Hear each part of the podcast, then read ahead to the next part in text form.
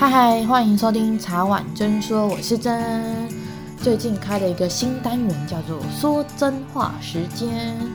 这个单元会由我邀请很多不同的朋友来分享他们的经验，以及从他们的角度看世界。我们今天录的主题是一次考过汽车攻略，考汽车驾照没有你想的这么难。那我今天很开心邀请到我的机车教练的老师，然后他叫以修。那我主要会认识他，是因为我相信大家都知道，平常我都开汽车。那其实我已经有汽车驾照八年的时间了。然后我知道我那时候考试的时候还没有路考啊，现在增加了很多东西。然后我今天特别请到我的教练来跟大家聊聊，就是其实考汽车驾照其实通常都要一个月的时间练习吧，我不知道现在有没有改变。那我们就先请我们的教练自我介绍一下。好，大家好，我叫以修，我是。大风家训班的那个汽车教练来这边，我会依照我的专业给大家更多的解答。那教练，我相信大家最多的问题应该是怎么样才可以比较顺遂的考到驾照？因为我好像也不是每个朋友，我自己是一次都考过了汽车，然后好像我听得下来，好像不是每个人都很顺遂，所以应该要带着怎样的心态啊？还是有什么诀窍吗？在路考这一块，路考这一块的话，嗯，也没有什么特别的诀窍，完全是看两个东西。第一个有没有胆子，胆子够不够大；第二个心态有没有调整好，会不会有什么考试考前恐惧症啊、考试恐惧症之类的？考前焦虑。对，有很多人其实练车的时候都练得很棒，对，我们都觉得他开得非常的好，但是。不管不管什么时候，他都开得很好哦。但是只要遇到考试了，他就是过不去这个门槛。考前失常。对，考试的时候就会失常，不小心没有过之后，下来就会跟我们对不起说，教练对不起，我不知道怎样。在平常练习的时候，诶，我都知道我应该要做什么事情，但是一到了考试，我突然脑袋空白，事情都不知道。对，完全空白，我都不知道我要干嘛了，就直接就死掉了。就平常心啊，因为其实汽车蛮多项目都扣很重，哎、嗯，都是一次就三十二分的，就那个项目一踩到，你后面都不用考了。真的，所以有时候他要怎么样算顺利的考到驾照，对，要看平常心啊，要看人的抗压性，跟他考试的时候。会不会有什么所谓的考试恐惧症？所以我们现在没有办法说让你有一个很好的方式顺利考到驾照，完全是得靠你们有没有想要这张驾照的渴望度，跟你想要考驾照的时候要做的那个心理准备，要去自己去调试这个心来迎接这个考试，这样子才会比较顺利的考到驾照。应该说，我觉得第一个是多练习。然后第二个是你练习到你在练习场，就是在练习的时候，你都非常顺利了，你就应该要相信你自己做到。就像我那时候在考机车的时候，我是觉得哦，就是我就像我平常练习一样啊，你不要觉得说哦有考官在看你，哦有时候你就把那个你坐你右边的那个考官当做他是你的教练，你就把每个动作都确实，就像你平常练习的一样，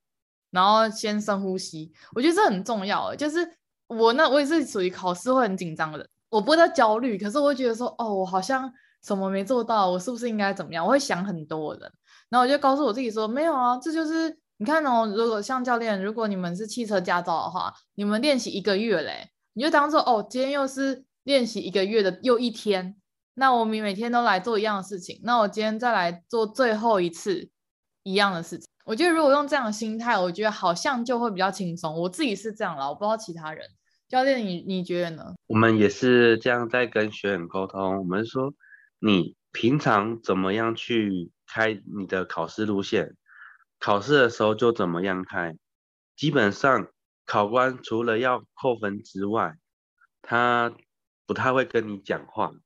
除非你要跟他聊天，那就不一样。所以有时候考试的时候，大部分的都是自己吓自己。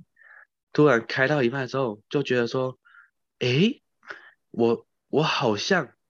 怎么不太对了，位置不对了，其实他开的跟平常一样，只是因为过度紧张，然后让自己的头脑思考卡住了，然后就没有办法顺势开继续开车。所以应该说就是。不要，我觉得这很难啊，就跟大家说不要太紧张。我觉得这是一个很难的事情，因为我每次考试我都觉得很紧张，然后每次都很顺利的过。可是那个紧张感是要靠自己去消除的。我觉得第一个很重要的就是你要对你自己有信心，你要对你自己这一个月的练习有信心。那你就要一起去告诉你自己说，我都已经做一个月了。然后我比如说我最后一个礼拜每一天都没有踩过线，我最后一个礼拜每一次都做得很确实，那我就相信我自己。然后把一样的事情重复做，因为我自己会去报汽车，应该大部分人都会去报驾训班了。但我自己机车会报驾训班，是因为我觉得我想要原地原车考试。我不知道这对大家来讲是不是很重要的事情，但我认为如果你在同一个场地、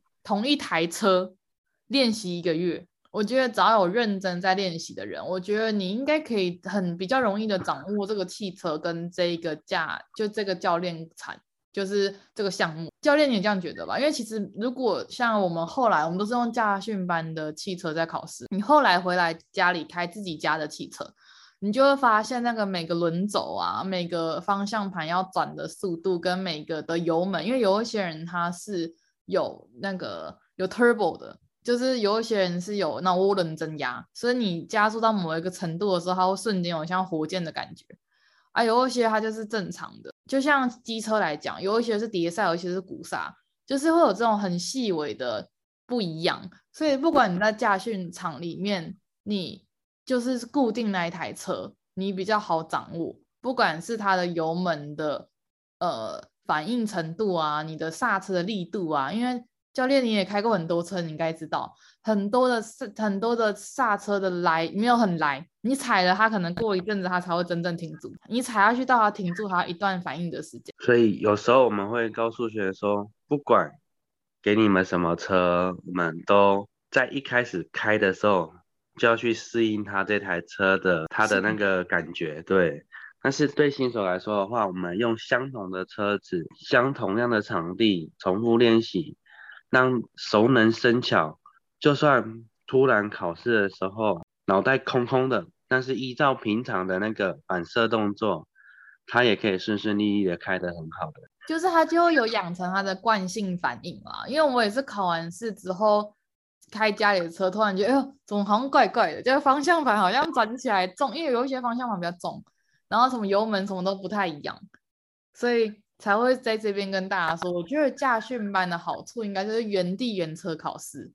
就是你的身体，其实每个人不管是肌肉还是脑，都会有一些惯性的记忆。你一件事情做到，比如说超过二十一次，因为人的习惯是二十一天嘛，你超过二十一次之后，你就算没有在思考，你应该还是可以依就是照着那样的顺序完成这样。那在笔试的地方，教练有什么诀窍吗？笔试的地方诀窍，图形可能就可能一些图示啊，那些都是只能用看图说故事的那种概念。有些人就会看到，诶，这张图它好像是什么样的，就知道它大概的意思。但是有一些是那种违规罚款的、违规记点的那些东西，那只能靠死背了。如果没有把它背起来，基本上也是不好去掌控它的那个答案的。因为考试的时候它是随机抽我们没有办法说会抽到什么样的题目，就只能靠多背书。因为笔试的题库都一样，也有题库，就是有整个题本，然后所有的东西、所有的题目、所有的答案全部都在书里面，他不会去额外的出其他的题目。所以就跟我们一般人在上课的时候，不是会学校会考什么期中考、模拟考，那个都是老师在另外出题目，然后让你下去验算之类的，会可能还会比较麻烦一点点。我们这个就是题目有了，答案也有了，题目完全一样，只是在一千多题里面挑个四四十题来考试。我们机车考五十题耶，就是我我觉得应该是这样讲。就是你只要把这一千多题，不要说全部看完了，至少你看个九百多题，你应该会比较顺利的抽五十题。因为我我们之前考机车的话，是你错七题以内你就过了。我不知道汽车是不是也是这样，因为我太久以前考了，我那时候汽车考九十二分吧，忘错四题还是三题忘了。但是我印象中就是你要做最充足的打算让他考过，因为其实现在有很多 app 啊，然后他会模拟试题啊，还是他会推算出最多人容易错的啊。然后像驾训班是会给一本书啦，然后里面会有那种百大杀手题，就是这一排题是最多人会错的。我觉得有一些东西是观念，就有一些东西就算你没读，你也会考过，可是你很难。知道你那你那个题库里面你抽到的是不是大刀？就跟有人抽到很顺利啊，有人就算没读书然后去考，其他题库都很简单，他还是可以考过啊。可有人就算读了半死，他题库刚好都是考那个酒醉罚多少钱啊？嗯、呃，骑机车拿手机是罚多少钱啊？骑汽车罚手机是拿多少钱啊？穿越平交道要记点啊？还是罚款啊？还是扣销吊扣驾照还是吊销驾照？我已经读到已经都那个教练，我都没有跟你分享。我在读书读到我已经那天已经拿到驾照了。结果我回到家第一件事情是我再来写一下模拟试题好了，已经读到走火入魔了。笔试的话就是一个过程了。我也有学员就是他可能哦也很认真哦，你看到他的那个题本上面笔记什么全部写的琳琅满目，重点全部都给他画起来。但是考到驾照之后。那一本，你就会看到他在回收的箱子里面出现。哎呦，所以还是有时候还是，我就应该是这样，还是要不能只知其然，不知其所以然。就当然考过驾照，大家都很开心，可是我觉得里面的有一些观念，还是有一些题目，大家还是要记得啦。就是既然都已经要考试了，然后也考过了，还是希望可以让这些知识跟这些东西可以跟着我们，就不要是那种应付考试的心情啦。我觉得这样会对自己未来拿到驾照在路上行驶的时候比较好。有没有路考？因为像我八年前考汽车的时候，其实我就都在教练场里面练习，我没有到外。诶，好像有一次而已，就是有一次教练会带着你在外面的路走一走，可是这个没有列入考试里面。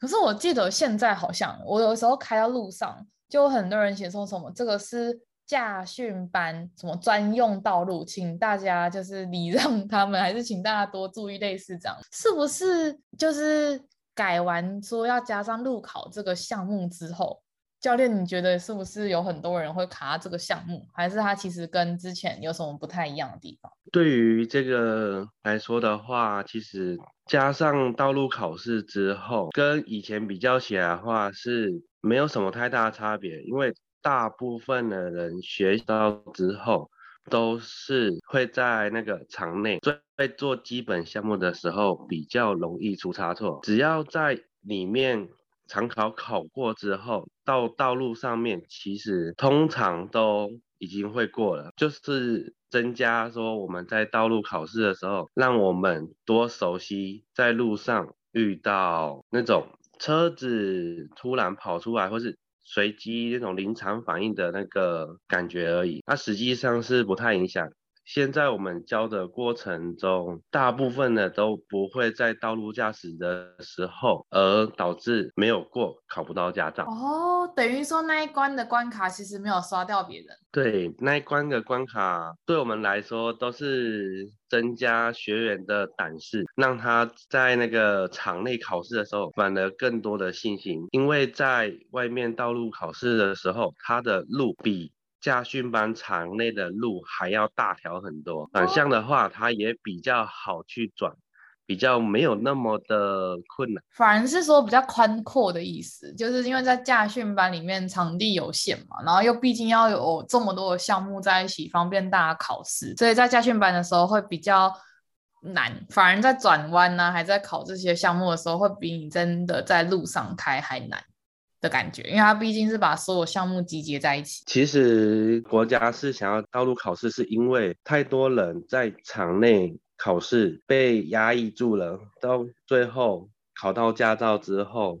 都不敢到外面去开车，所以才增加道路考试这项规定。我发现教练，我超多朋友考完汽车驾照都没有再开过车了。刚考完都五年十五年多十年多，然后都再也不敢开车。他说就是很恐怖，他们面对外面的车，不管是机车啊、汽车啊、行人啊、公车，他们会害怕。现在在外面开车的确是比以前还要更可怕。在以前太多了，真的，在以前的话，我们在场内考试，哎，你只要是在外面，大概开一些时间之后，其实都熟悉了，因为之前外面比较没有这么可怕，现在外面你反而要注意更多的东西，所以现在我都会告诉学员说，你出去到外面开车的时候，绝对不要相信任何的路人，随时都可能会出现一个。会害你的那个人出现，随时都有三宝出没，而且有时候就算不是人，有时候可能会有狗还猫突然穿越马路，那个都是很正常的。对，尤其是现在鸟啊很多，常常在路上会看到很多鸟的尸体，不管是高速低速，连鸟的反应都变不好了，都会被车子撞到了。啊！我在路上开车，然后看到鸟都让它哎。因为那里跳跳跳，虽然它会飞，但我也不太确定它到底可以飞多远，还飞多高，所以我觉得很恐怖。我们在场内哦，我们场内考试的时候都是慢慢的嘛。有一次遇到一个学员，他真的也是慢慢开哦，就突然可能刚好诶。鸟还没有经过，但是它刚好经过的时候，一只鸟刚好飞到它的轮子下，就被它压死了。天哪，这样还有没有阴影啊？以后不敢开车。我到现在是没有杀过生在开车的时候，我觉得那个好恐怖。那时候看到它的时候，它直接哭了半节课，我都不知所措了。因为它是一个生命啊，我觉得，而且它又不是，它有在看，只是它刚好那个时间差，我觉得有时候是时间差。所以这种。临时反应的是没有办法避免的，所以不管是动物或者是人，在外面能多注意就注意。所以之前考试的时候，那个摆头动作其实没有列入那个扣分标准里面，但是现在一个摆头动作没有注意到，就直接影响到这次考试没有过，一个摆头的分数就可以不过了。对，现在一个摆头分数是三十二分，哦、考试是七十分及格。请大家确实摆头，确实摆头，真的。就我那时候在练的时候，我摆头，我也是被教练说摆的不够大。你还是要让考官知道你有把这个动作做得很确实，以免你就不小心没过了。因为你要整个限制人把所有路况看得清楚。那是一件很困难的事情，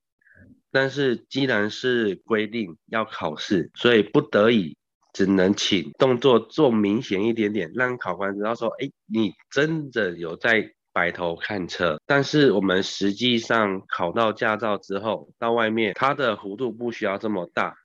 但是却要更仔细的去看车子的动向，比较不会影响我们的行车安全。哎，教练，我想请问一下，就是你当教练也蛮多年了，那你教过这么多学生，你觉得在汽车驾照这一块，哪一个关卡还是哪一个项目是最多人被刷掉的？最多人被刷掉的。大部分都是因为倒车入库，在人一开始未熟悉的时候，本来都是开的慢慢的，转向也慢慢的转，但是只要经过两三个礼拜之后，你会慢慢的发现，每一个人的速度跟当初刚开始学的完全不一样，所以到有一些对越开越快，所以到有一些时间的时间点之后。他们会有一段那个叫做什么，嗯，停滞期，就会变成说，我在这一段期间内特别容易抓不到我的位置，所以导致他在这个地方开的不是很好。第一个是倒车的关卡，第二个是 S 型的关卡，通常都是这两个关卡会比较容易开不好。诶，那时候我在考的时候，八年前在考的时候，S 型的倒车出来好像不扣分。现在也是不扣分的吗？因为 S 型要进去之后再出来嘛。S 型后退一直都是不扣分的，哦、除非是去考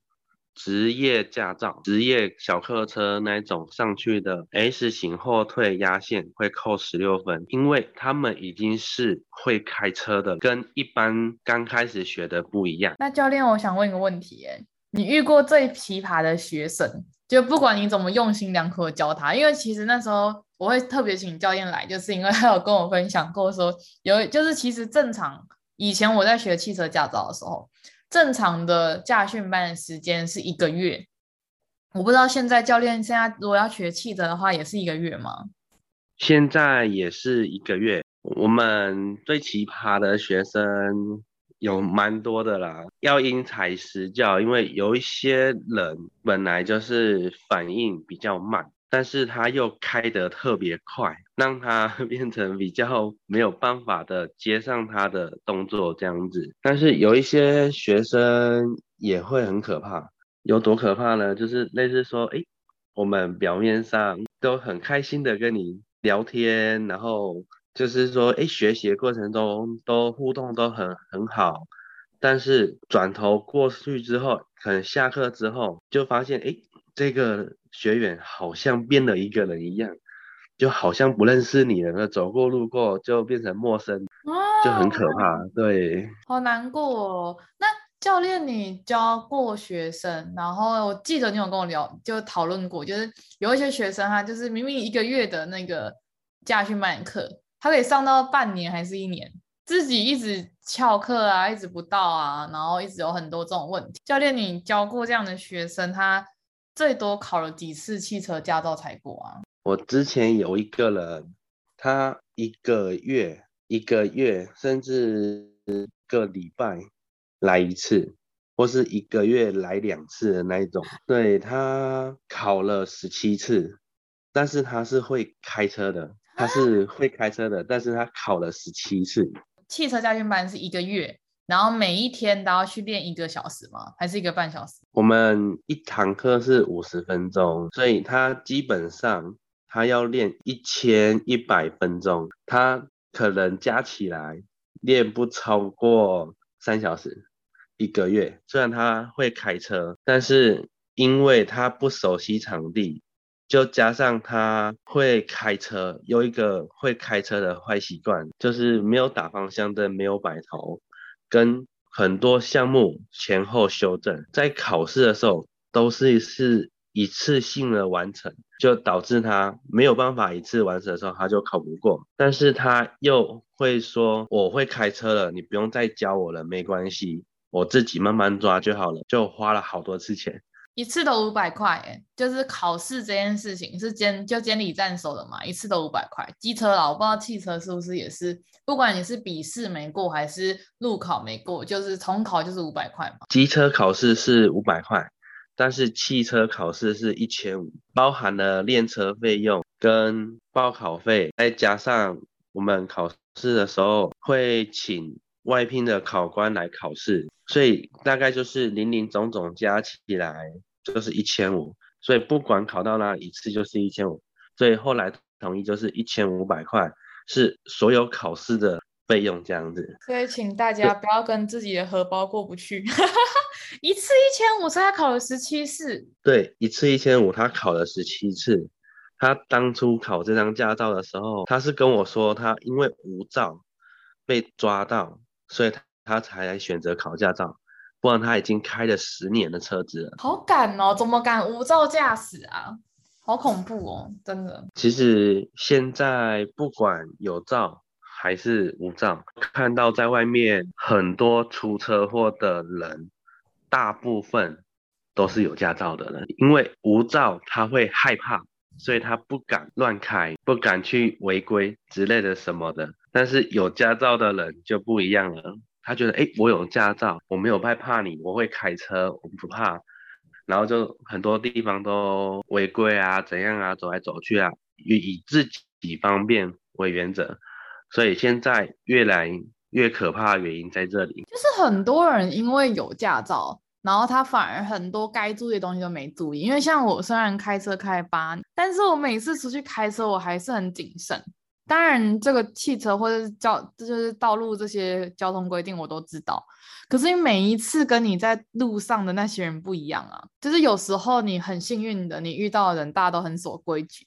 但你也会遇到那一种，就是在路上啊打右转灯，就他左转的，或者他根本不打灯随便切的，或是路人，我还遇过那种路人穿越安全岛然后随便走路这样哎，就是我们是绿灯，就他违规穿越安全岛就算了。他还在绿灯的车阵中，然后一个人在那边一直走。因为我都觉得这样，虽然有帝王条款，就是路人最大比较大，但是现在有很多人都滥用这种权利，然后这样子就是走在斑马线上，划着手机，觉得自己虽然不是绿灯，但是他最大，没人敢动他。我觉得这种就是素质吧，就我觉得公民素质跟。就是还是不要造成人家不便吧，我只能这样讲。我真的是开车这八年遇过了林林总总、大大小小有的没的路上的事情，然后我都已经没感觉了，就已经觉得哦又来了这样，嗯没错，就我今天知道他下一步要干嘛。他看到你让他，他就开始滑手机，看你一眼，然后继续滑，然后缓慢的散步这样。我觉得那种就会让人家觉得很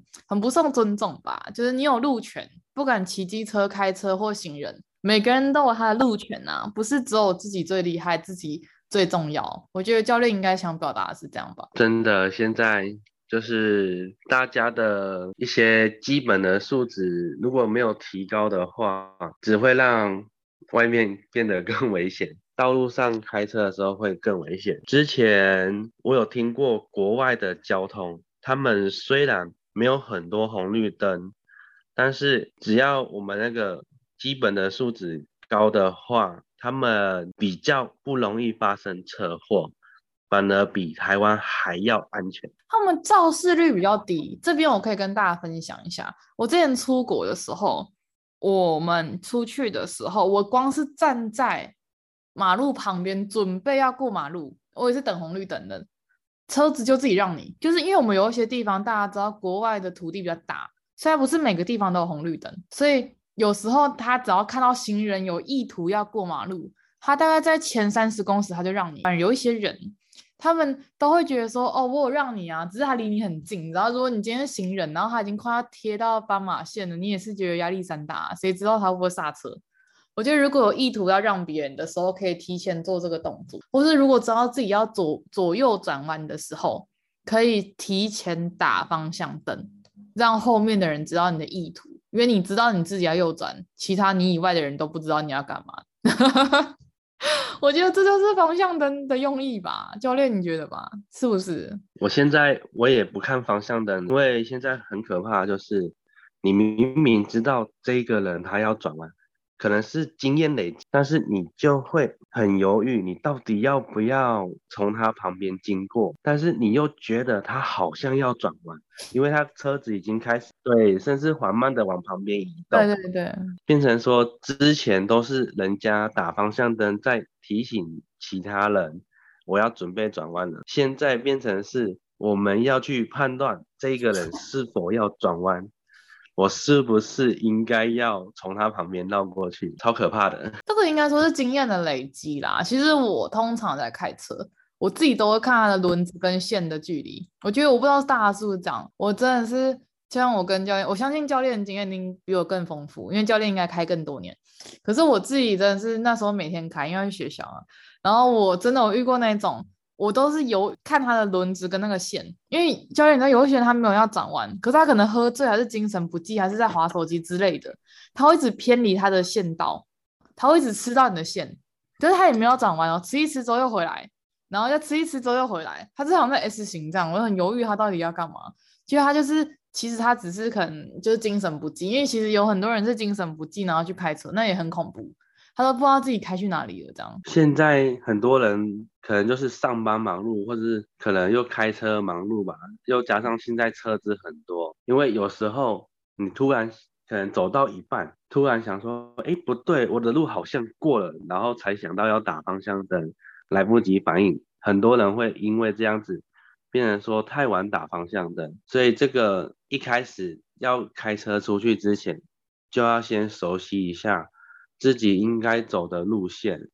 来去做我们一些道路的开车，跟他在转向的时候适时的提醒旁边的人，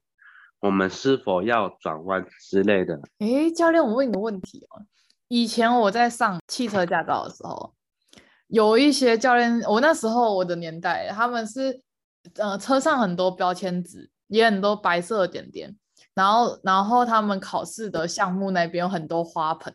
他都会教我说：“哎呦，你这个白点看到这个花盆的时候，你的方向盘要打两圈。”然后你再看到下一个点点的时候呢，你的你在方向盘再回来一圈整，然后他连方向盘都会做四个点点，因为他就跟你说，这样你要转四分之一个方向盘，这样你要转一半，然后你就是背那个点点这样。我是这样考过的啦，我不知道为什么。然后现在的教汽车就是教汽车驾训班这个的教法也是这样吗？还是会不太一样？现在还是有一些驾训班。他是看记号的，但是我们这间比较不希望人家看着记号，只是可以让他看一个大概的位置，教他怎么样去闪过那一条线，跟闪过那个安全岛。因为我们到外面，没有人有办法跟你确定说，你到这一条路，你还有记号可以看；你到这个路口，你还有记号可以看。但是在场内考试的时候，一也是要稍微去对一些东西啊，增加学员考试的时候记忆力，所以也是会有看到一些地方要转多少圈多少圈，让他们大概抓一下那个位置。但是有一些人也不一样哦，他你叫他死背这些点的时候，他背不起来，我们只能告诉他说：来，你把车子顺顺的开，不要压到线。开在路中间，不要压到线，剩下你要转多少线，我们都无所谓，只要你不要撞到就可以了。简单来讲，就是要因材施教。应该说，每个人学开车的方式不一样，有一些人他就一步一脚印都照着这些标志去开，那有一些人他就比较感觉派的，那就是手就是想要怎么转就怎么转。其实那时候我在学机车的时候，教练也这样讲，他说你就是看线弯的时候你就跟着弯，因为那是直觉反应。然后久了之后，你有那个手感，然后你有那个经验，你越骑还是你越开，你就越来越不会害怕。我觉得其实任何学任何一个东西都是这样诶，像教练那时候第一天遇到我时候，他说你不要害怕，不要害怕踩踩到管，他就只是会叫而已，这样，就不要应该说不要去过度的恐惧这个未知的东西，然后多练习，然后多尝试，应该。就会慢慢的、慢慢的步上正轨。因为现在的人，如果你给他太压，给他压力太大的时候，他反而会去做得更不好。而且现在的人很多，也有些会有比较完美主义的，我就是一定要学完第一次之后，我就一定要把它做到很完美。也有很多人这样子压抑自己，结果反而开得更不好了。所以有时候我们就一直强调说。你不要给自己压力，现在还不是考试，压线只是为了让你去明白说，你到这个地方为什么会比较容易压线，或者是说你到这个地方要怎么样去修正，让我们在开的时候比较顺利。如果给自己压力太大的时候，反而就是连环效应啊，你只要第一个压线。只要对于完美主义那种，第一个压线之后，他会觉得说：“我怎么开得这么烂？我对我自己很不满意。”结果接下来全部都开始压线了，没有一个完成得了的。对，所以简单来讲，是要对自己有自信。就是刚开始压线不算什么，就是你压线之后去了解自己为什么会压线，然后尽量避开，就应该说一直微调啦。因为没有人刚开始就开得很好。都是经历很多的累积跟很多，就是熟能生巧嘛。就是可能这次是因为可能转太右边，所以你压到右边的线，还左边的线，那你下次就不要转那么多之类的。就是像做实验一样啊，没有人第一次做实验就成功，都嘛是要做实验，慢慢修正，慢慢修正，然后就会越来越好。这样就放宽心，因为开车本来就是一个很轻松的事情，对，不要给自己太大的压力。因为我们之后开车在外面也是一个很快乐的，因为下雨的话，哇，开车很舒服；太阳太大的话，哦开车有冷气吹也很舒服。反而不能说给自己压力太大的时候会比较容易失误，然后产生很多的问题。诶，教练，我想问一个问题，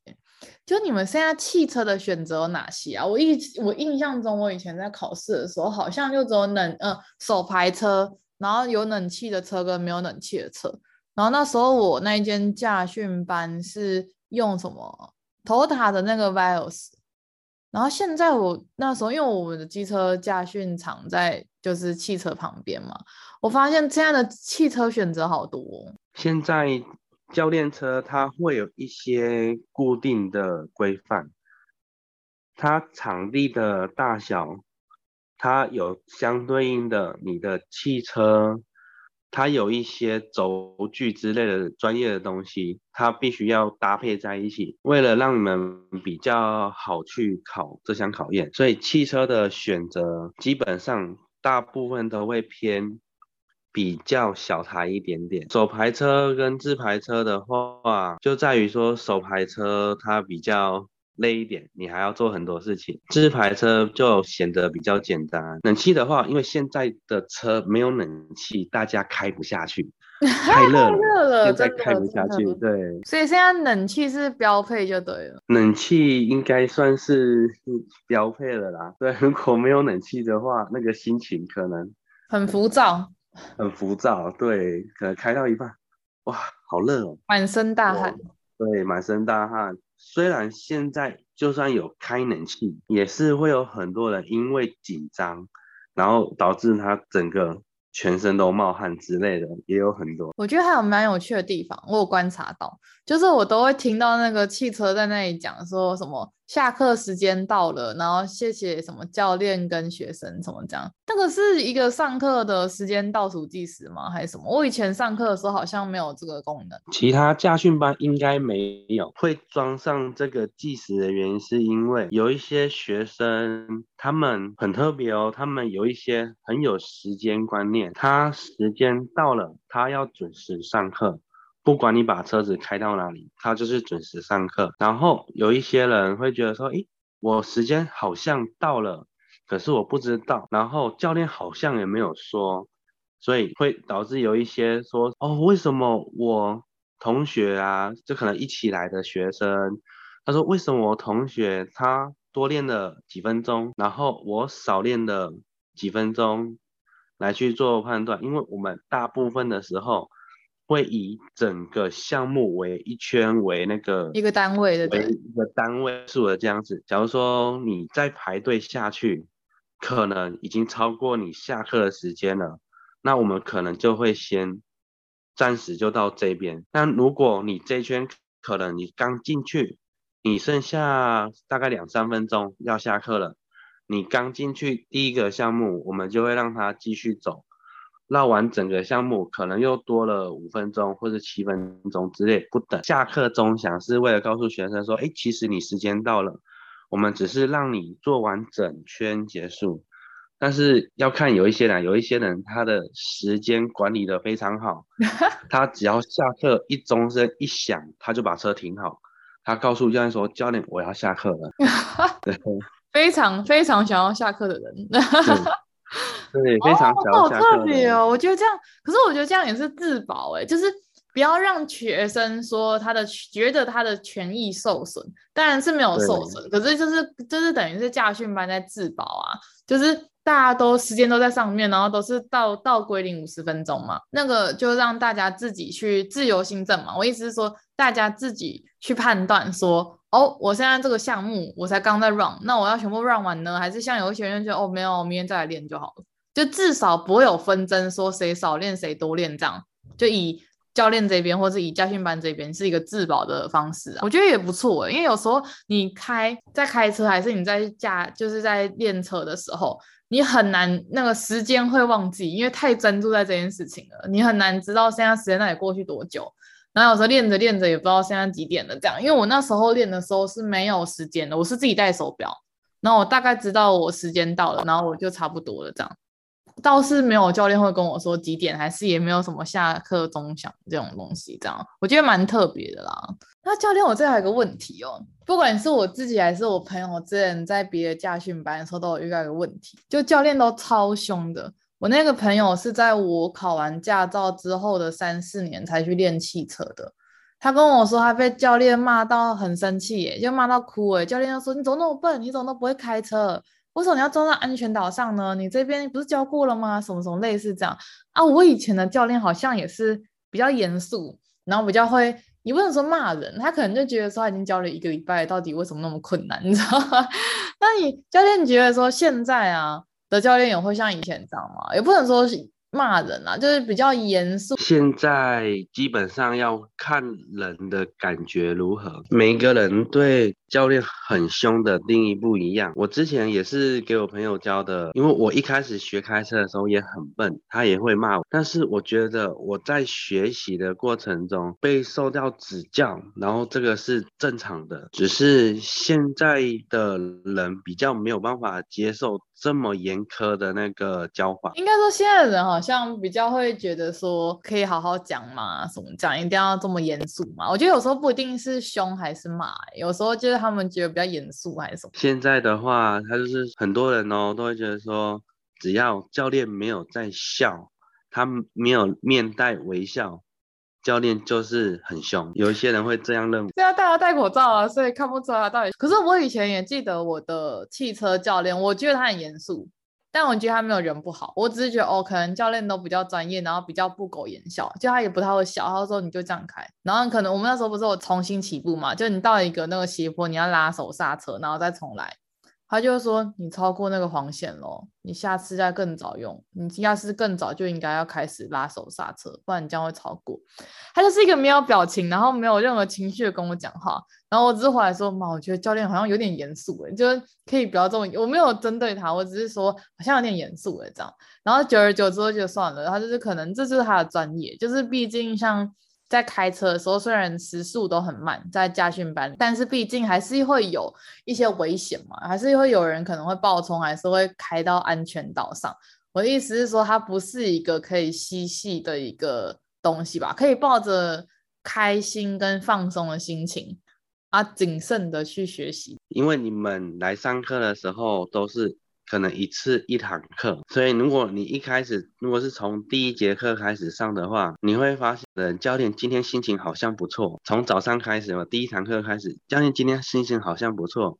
但是我们一天大概有十几堂课，就这样接着累积下去，可能也会有心累的时候，就突然原本好像心情很好。只是变成面无表情这样子而已，累了而已啦。对，累了而已，不是说哦教练真的很凶之类的什么的，对，就是累了。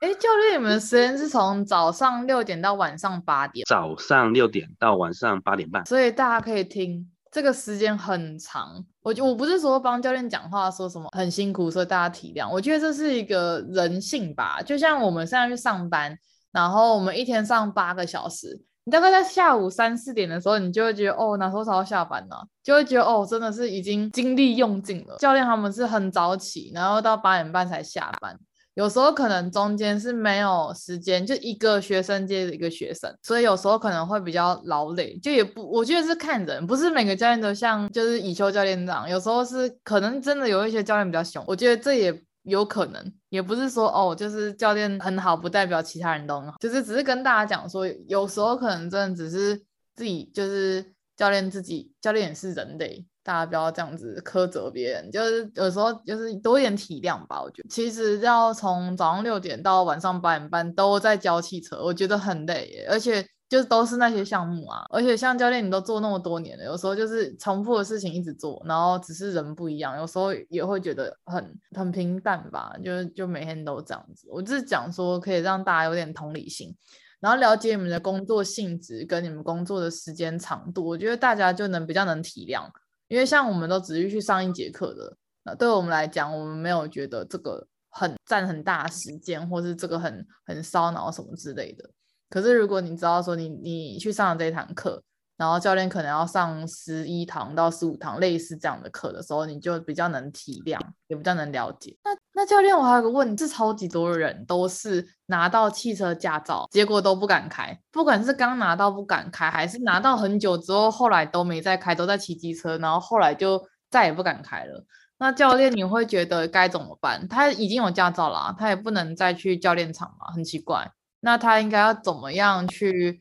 呃踏出他的第一步，敢开汽车？我这个问题其实有很多驾训班都知道会有这样的人，所以基本上每一个驾训班都会有一种叫做买计时堂数的，就是你说买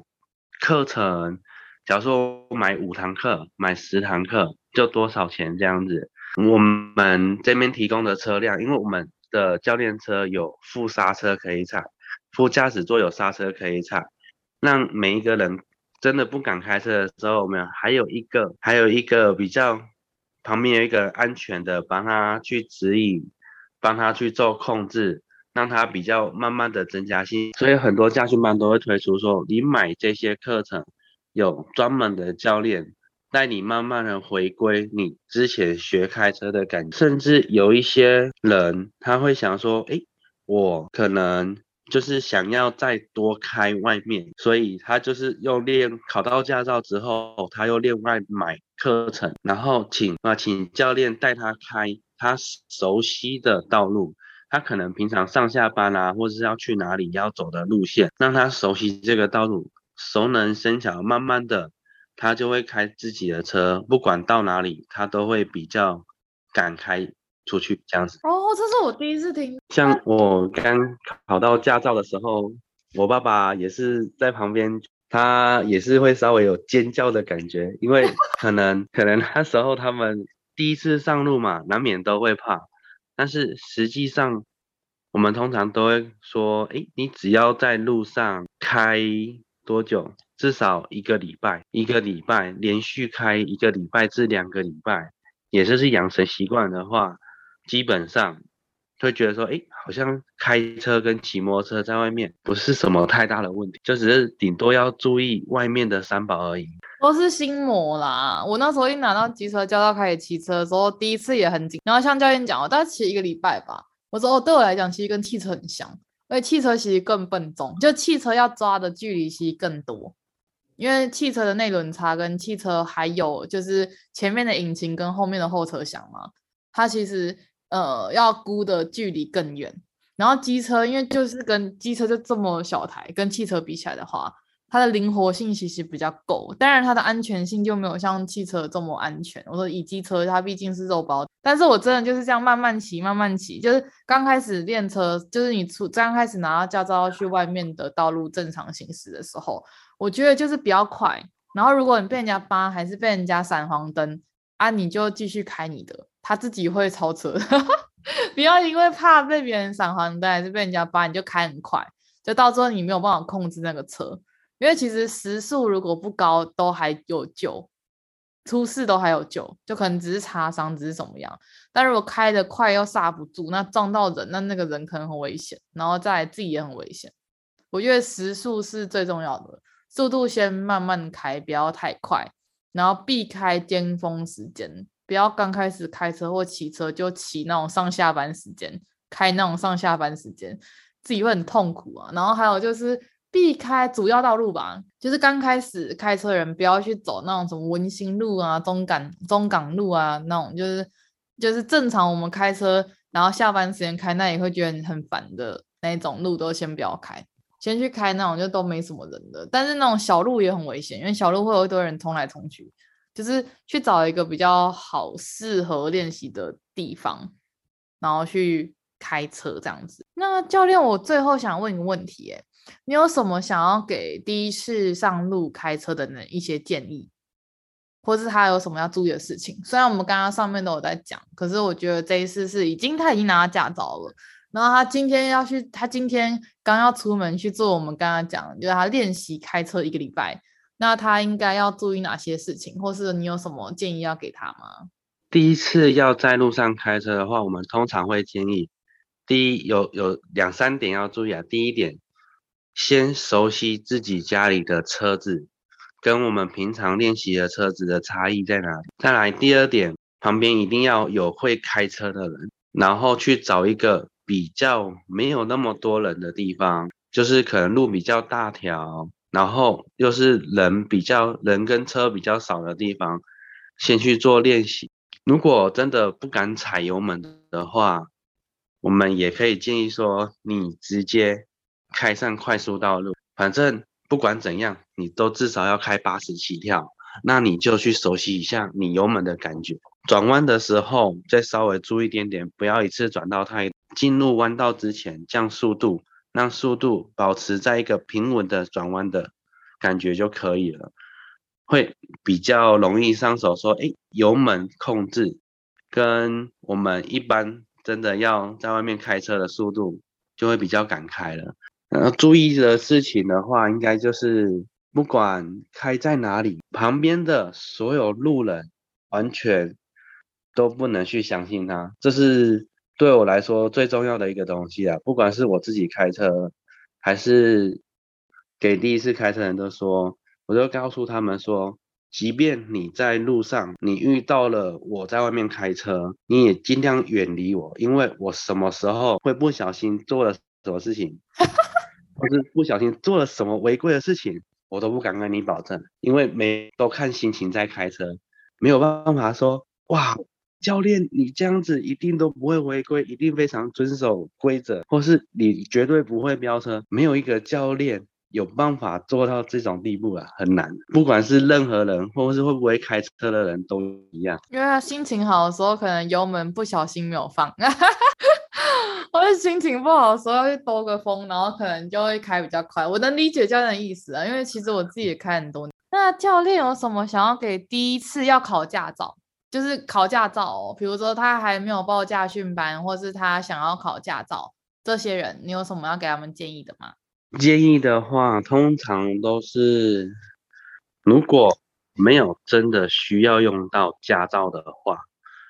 我们通常建议不要这么早考。真的有需要用到驾照的时候，或者是诶家里本来就有车了，只是没有很常开。你想要有偶尔想要去开车，这些人他可以给自己一个准备，诶，准备好我来去考这张驾照，就是以方便我之后随时可能会开到车。平常家里没有车的人，有时候我们都不会建议太早去考驾照，因为考到之后就会像我们前面有讲到了，你考到之后因为没有车。导致我们好几年没有开车，然后就变成又不敢开了，然后还要再另外多花时间重新去学习怎么样去开这台车。包含现在的车子，哇，越做越新，那个功能越做越多。有时候买的拿开到新车的时候，我都不知道哇，这台车怎么这么多东西要操控？像现在有那种特斯拉那种，真的，我都坐上去，我坐上去之后，我完全没有办法理解这个车到底要怎么去开。我要研究一下，因为我之前有去租过车，很多现在都是没有钥匙的，它是直接按一个按钮，像启动的按钮这样。有钥匙，可是钥匙不是插进去的，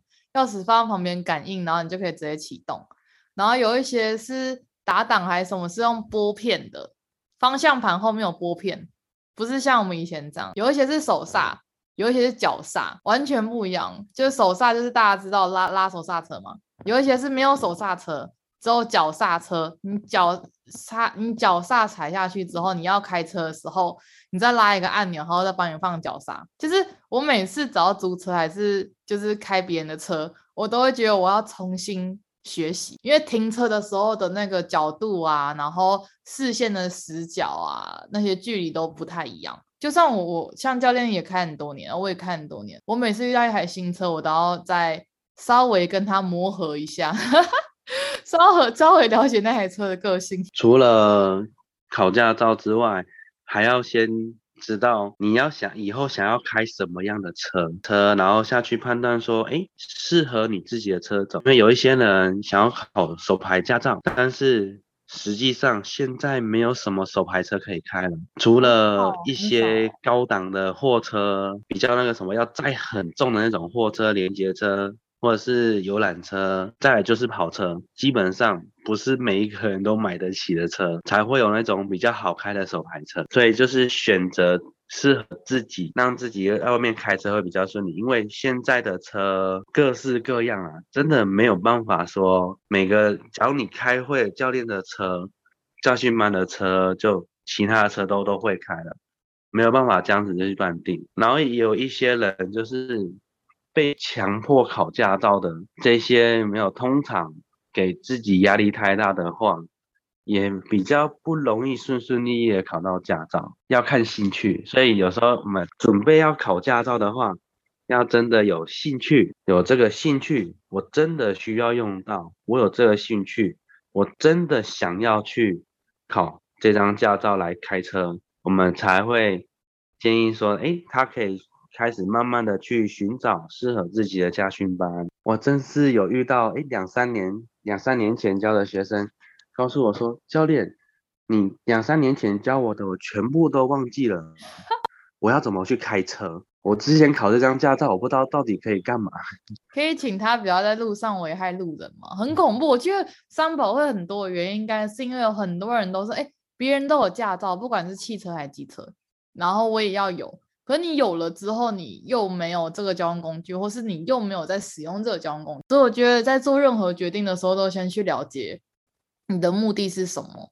然后还有就是，我觉得教练其实是一个蛮辛苦的职业，所以今天才会特别邀请宜修教练来跟大家聊聊。就是我觉得每个人都有同理心，然后每个工作都很辛苦，然后每个人都有自己的情绪跟自己的想法。那我觉得都站都站在互相尊重，然后互相尽量去同理对方的想法。就不要觉得说哦，就做任何事情都一样，不要觉得说哦，我自己想就是对的，然后大家就一定要这样做，什么什么类似这样。因为其实我在练习，就是去去驾训班跟教教练练习机车的时候，我有遇到一些我觉得不是特别有礼貌的人，然后我会觉得说，教练算是一个，就他当然跟学校老师不太一样，但他毕竟也是教我们东西的一个教练。我觉得每一个人都应该要受到一些尊重。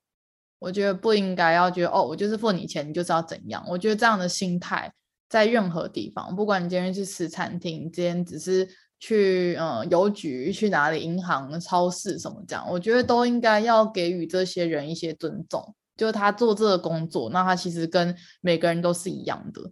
不应该觉得说哦，花钱就就应该要怎么样。我觉得其实社会应该要多一点点同理心。就当你自己在上班的时候，你也不希望你遇到的顾客还是你的同事这样对你，所以我觉得就己所不欲，勿施于人这样。